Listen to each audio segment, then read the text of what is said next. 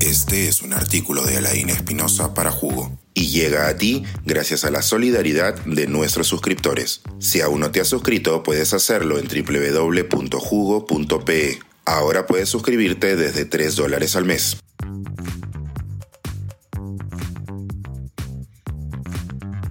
No hay agua al pie del volcán.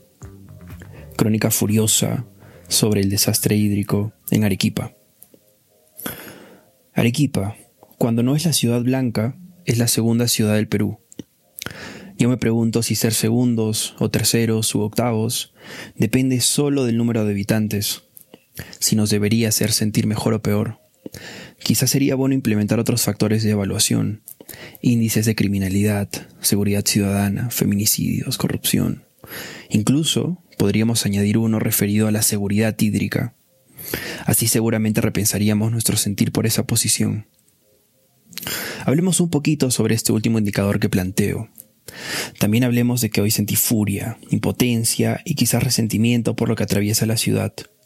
Que dicho sea de paso, no resonó lo suficiente en los noticieros a nivel nacional, aunque lo nacional se vuelve Lima, porque, ya sabemos, es la primera, ¿no?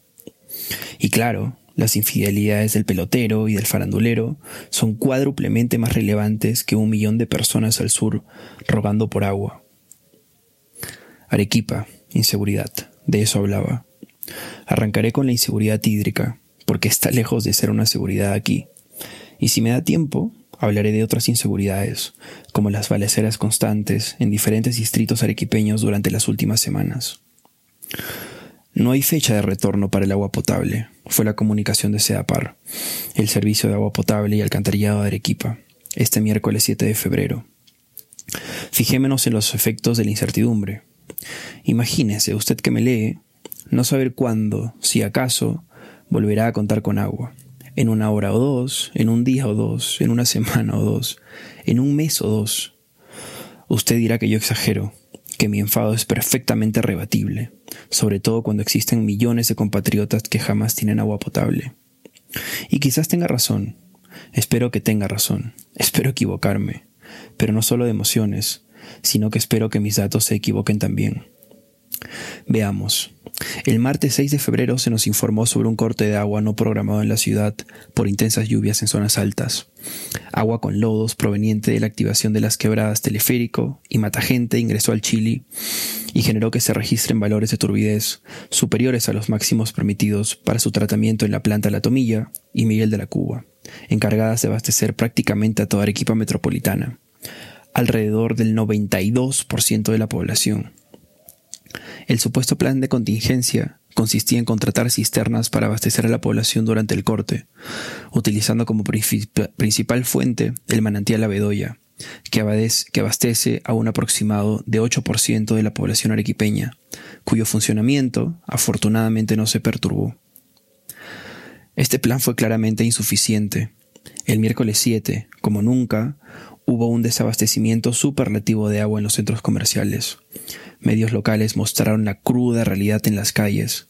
Personas sacaban agua de piletas públicas en parques, gente bloqueaba cisternas para que no pasen por otros distritos, porque ellos no terminaban de abastecerse. Ancianos y niños hacían lo imposible por cargar voluminosos baldes durante varias cuadras para llevar el agua de la cisterna a sus casas. Saturación, ansiedad, preocupación. Las autoridades explicaron que la situación se debía a las intensas lluvias no vistas en 30 años, al cambio climático, al fenómeno del niño, a los malos pronósticos por información de tsunami. Se dijo que era un evento inusual y al mismo tiempo que debemos estar preparados para ese tipo de emergencia en cualquier año que llueva en Arequipa, y nos recomendaron comprar tanques elevados para tener un suministro de agua seguro. Prácticamente se explicó que era imposible haber previsto la activación de las quebradas y por ende el flujo de lodos perjudicial para el sistema de tratamiento. Sin embargo, en febrero de 2017 se produjo un evento similar. El informe número A6811 del Instituto Geológico Minero y Metalúrgico, INGEMET, explica que el ingreso de un huaico en la quebrada Matagente produjo daños en la línea de conducción de agua cruda a la planta Miguel de la Cuba desabasteciendo de agua potable a aproximadamente 300.000 usuarios durante 11 días. Este informe es crucial porque, entre otras consideraciones, concluye que la quebrada mata gente, la misma que se activó esta semana en Arequipa, es de alto peligro, debido a los antecedentes de precipitaciones pluviales intensas, flujos de detritos y peligros del volcán Misty. Además, el informe señala que durante la erupción del volcán, el sector de la quebrada y las diversas obras de infraestructura del servicio de agua potable podrían ser afectadas por caídas de cenizas y flujos de lava, y así traer consigo severas consecuencias al sistema de abastecimiento de agua de la ciudad.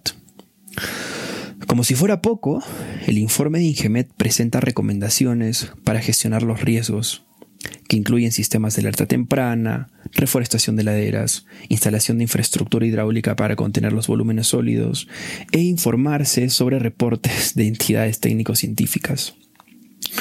La gran pregunta es si se tomaron en cuenta esas recomendaciones que datan de 2018, si efectivamente se analizó el emplazamiento del sistema y se plantearon medidas de solución, Sería justo preguntarse también sobre los criterios técnicos que se consideraron al adquirir ese terreno en una zona de alto peligro. Lo cierto es que la población arequipeña merece respuestas, y lo que definitivamente no merece es que se repita un escenario como el vivido esta semana. También es cierto mi sentir de que hablaba al comienzo, que se entienda que la rabia también es conmigo mismo, por la pasividad e inacción ante el caos que gobierna a esta ciudad y a este país enfermo, quebrado, inseguro. Mientras escribo estas líneas, medios periodísticos informan sobre dos nuevas balaceras en Arequipa, una en Mariano Melgar y otra en José Luis Bustamante y Rivero. Qué apenados estarían el poeta y el expresidente al ver a su ciudad en condiciones tan precarias. Me pregunto si habrían previsto esta debacle después de todo lo vivido. Me pregunto si me habrían dicho que me equivoqué de emociones, que la ciudad no está mal, que es la segunda ciudad del Perú, que históricamente ha sabido salir de situaciones peores, que vale la pena luchar, que no en vano se nace al pie de un volcán. Suscríbete a Jugo y espía en vivo cómo se tramó este artículo. Nuestros suscriptores pueden entrar por Zoom a nuestras nutritivas y divertidas reuniones editoriales. Suscríbete en www.jugo.pe.